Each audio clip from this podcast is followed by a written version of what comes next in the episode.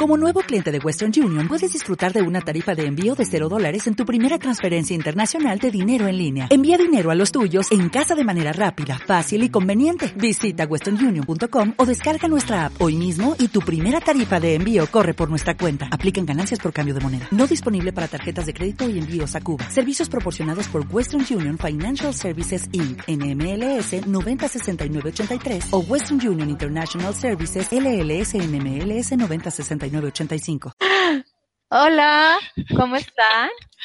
Bienvenidos a miércoles en vivo en español a la maison. El día de hoy, como prometido, tenemos a Isabel Grasa. Ella es profesora de español en Alemania y dirige, no sé cómo se dice en alemán, Spanish Individual. Spanish Individual.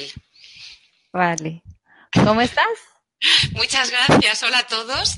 Eh, muchas gracias, Yamile, por haberme invitado. Me hacía mucha ilusión compartir este, esta pequeña conversación contigo.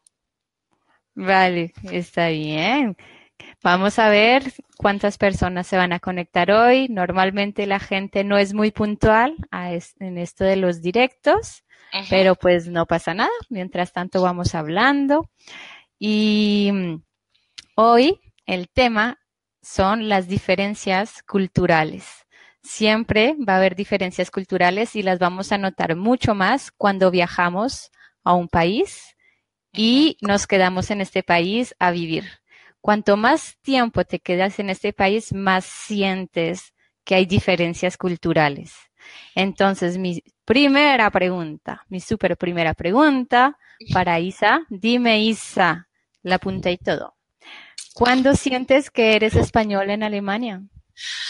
Uf, pues mira, eh, en días como hoy, que hace tanto frío, aunque no me puedo quejar porque en España también está haciendo mucho frío, pero mm, eh, sí que es verdad que cuando mm, en situaciones en que está todo muy organizado, esa mentalidad alemana tan, ¿no? De cabeza cuadrada y ahí es cuando me doy cuenta, ¿no? Que yo soy como más cabra loca y bueno, pues no pasa nada. Em, ¿Cómo es eso de cabra loca? Es verdad, porque quizás ser una cabra loca es pues un poco alocada, ¿no? Mm, que no va tan estructurada, aunque estuve, mm, cuando me dijiste que íbamos a hacer este directo, estuve pensando un poco y creo que mm, poquito a poco me he ido alemanizando. Creo que sí, yo creo que cuando mm, vivo ahora en Alemania desde hace 18 años, y entonces cuando llegué sí que realmente fue un, choque de culturas. O sea, yo era muy mediterránea y cuando conocí al que ahora es mi marido, pues bueno, fue el choque de la mentalidad del norte con la mentalidad mediterránea. Vale, bueno, pues hay personas, muchas personas que me siguen que, que, son de América Latina, de Colombia, y no sabemos qué significa tener mentalidad mediterránea y tener mentalidad alemana. ¿Qué es eso de, de esto de las mentalidades? Pues, por ejemplo, para mentalidad alemana es, bueno, pues lo típico, la puntualidad, el ser muy estructurado, muy organizado, la mentalidad mediterránea, a ver, no es que seamos mm, completamente todo el día de fiesta, ¿no? Pero quizás sí que somos un poco más, eh, menos estructurados, ¿no? Bueno, te levantas y bueno, vas haciendo, ¿no? No, no, no, no planificamos, quizás somos más espontáneos, ¿no? Eh, aquí me chocó mucho cuando llegué que siempre me sacaban una agenda, ¿no?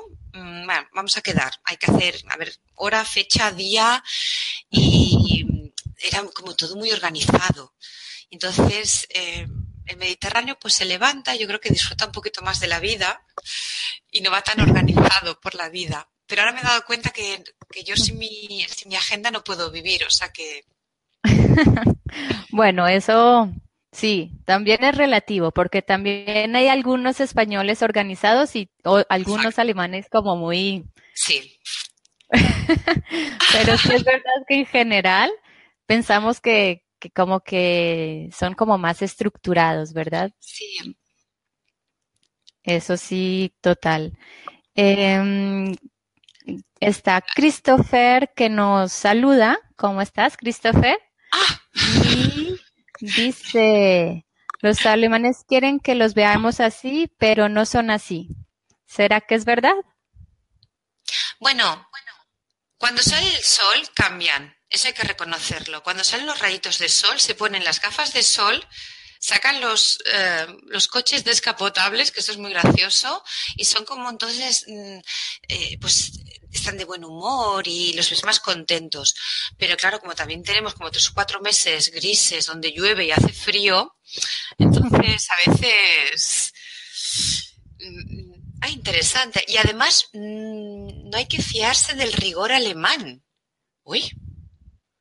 Bueno, no sé, quizás eh, Christopher nos quiere comentar un poquito más o explicar lo del rigor alemán. Tal vez conoce alemanes. Puede yo, ser. yo desde mi experiencia, porque para las personas que, que no me conocen o que no, no me conocen mucho, yo vivo en Francia desde hace ya ya casi cinco años. Y, yo siento casi lo mismo que tú. Es, es curioso porque a pesar de que, bueno, no soy española, soy colombiana, hay muchas cosas que siento como que nos acercan en la forma de ser con los españoles, como, vale, no hay que estructurarlo todo.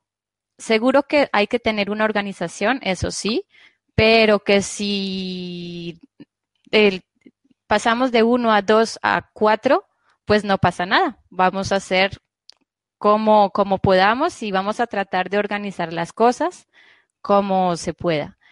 Yo aquí en Francia he visto que es uno, dos y absolutamente hay que hacer el tres. No podemos ir al cuatro porque tenemos que hacer el tres y porque dentro de nuestra estructura de nuestro día dijimos hay que hacer primero esto, luego esto y luego esto.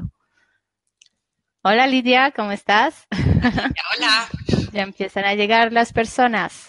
Claro, en Francia, em, ¿tú estás eh, en el más hacia el norte o más hacia el sur?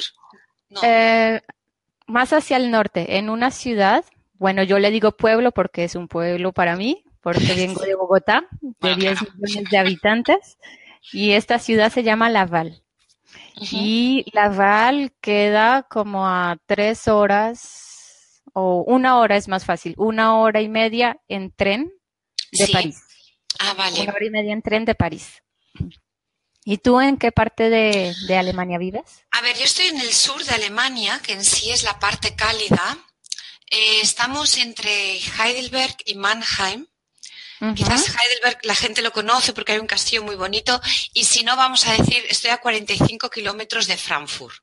Yo creo que ah, quizás la gente se puede situar mejor. Y entonces realmente estoy en un pueblecito muy bucólico, muy bonito, con viñedos, pero es un pueblo, mm, bueno, pequeñito. Y entonces es un poco mentalidad de pueblo, pero también muy familiar. O sea, está muy bien. Estuve 10 años viviendo en Frankfurt y entonces nos pasamos de los rascacielos y de los bancos y empresarios a los viñedos. Ah, sí, diferente. Yo también tuve como ese choque cultural, no solamente, pero esto no es cultural, es como, no sé cómo decirlo, como la citadina que va a, provincia, por decirlo así.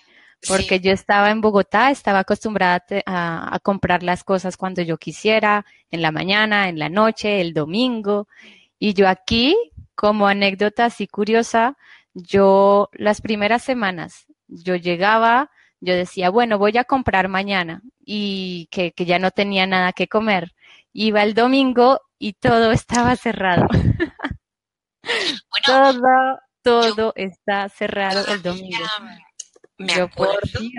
Cuando llegué, yo llegué sobre el 99 a Alemania, cerraban los sábados a las 3 de la tarde las tiendas. ¿Ah, sí?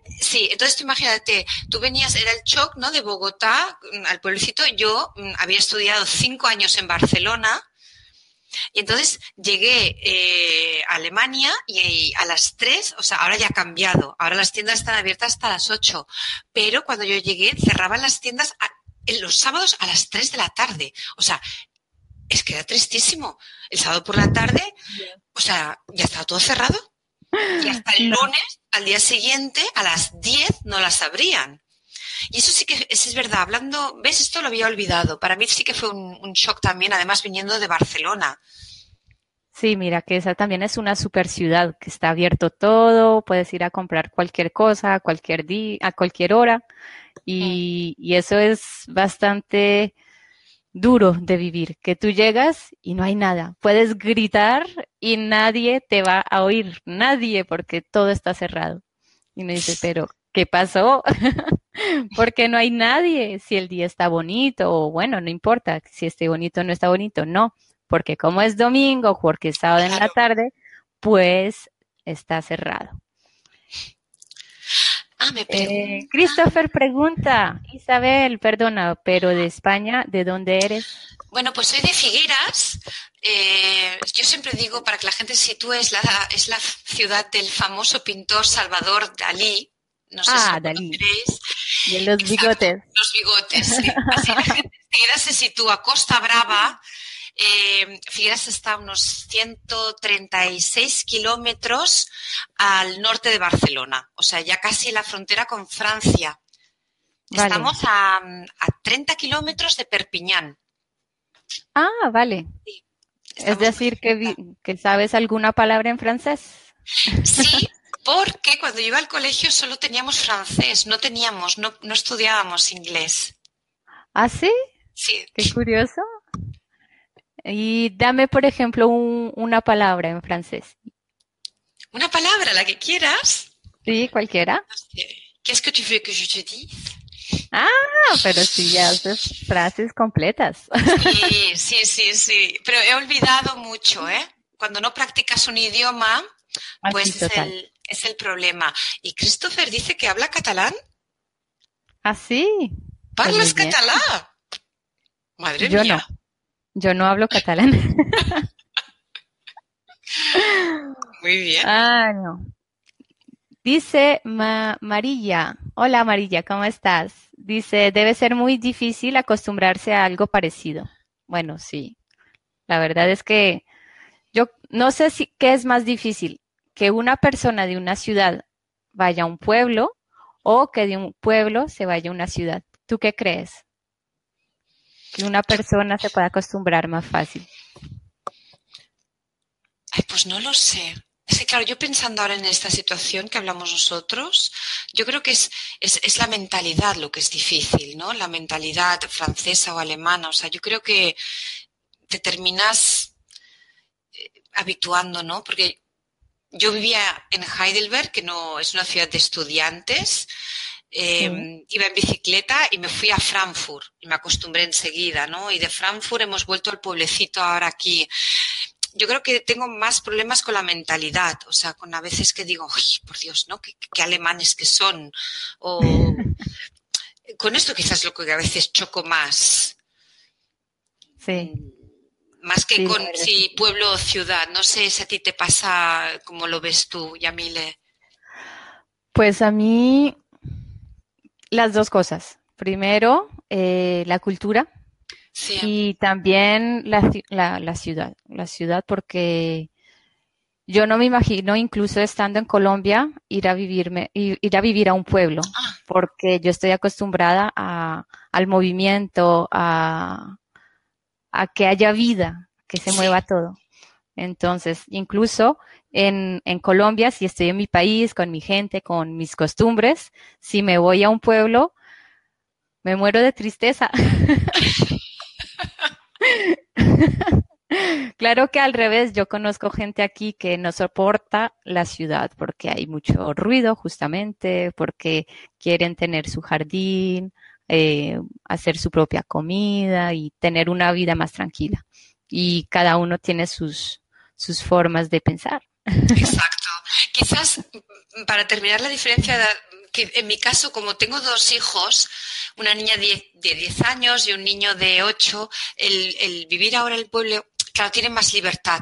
O sea, todo el día están con bicicleta, salen, juegan con los amigos en la calle. Y esto, por ejemplo, en Frankfurt no hubiera sido posible, ¿no?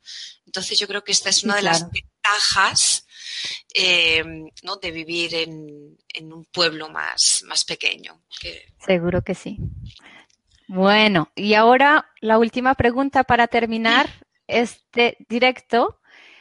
Dime, ¿qué es lo que más extrañas de España? Así. Va a ser una lista interminable. No, no.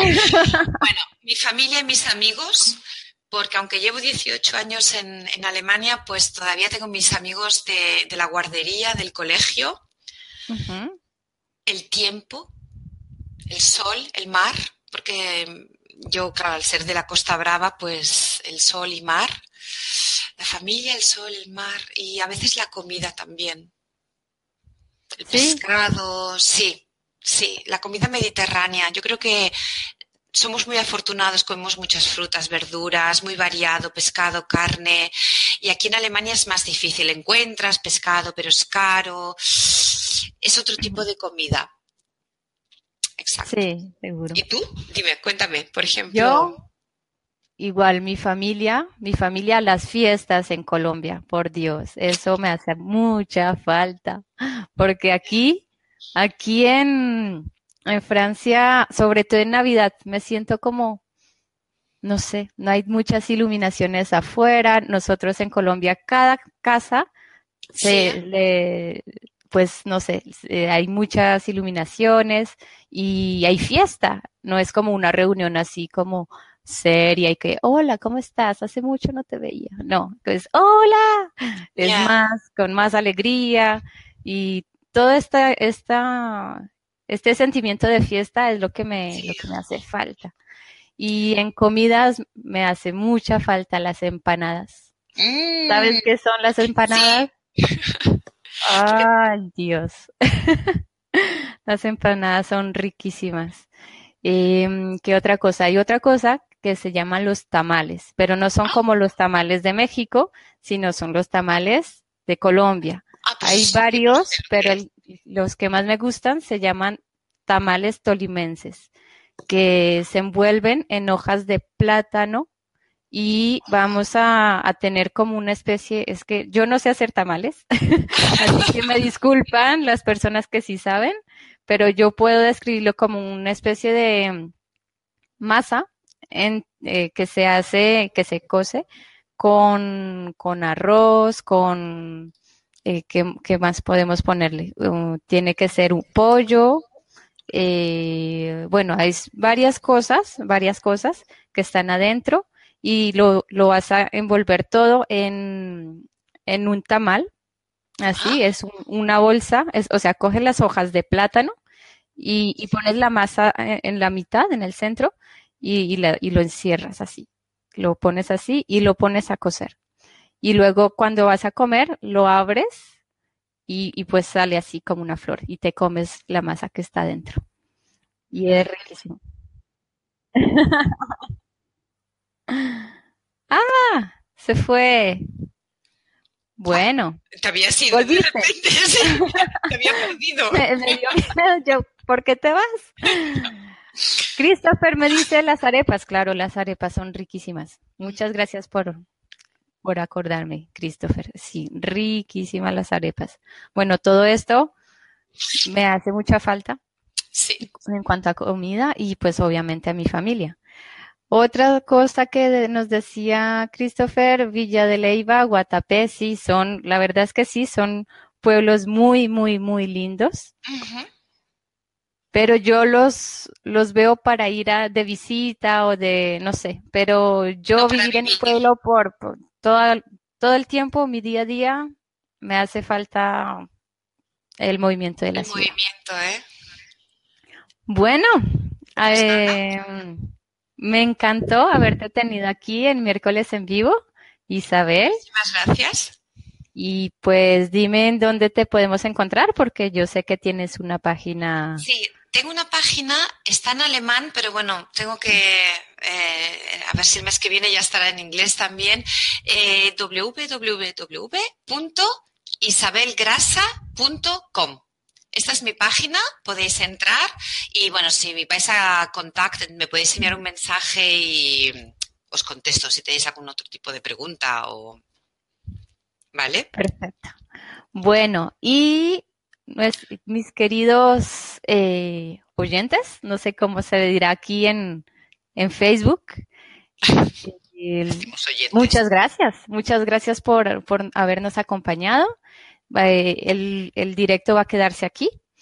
Y pues nos veremos el próximo miércoles a las 8 hora de, de España o de Francia y a las 2 de la tarde hora de Colombia. Un abrazo a todos. Chao. Adiós. Adiós.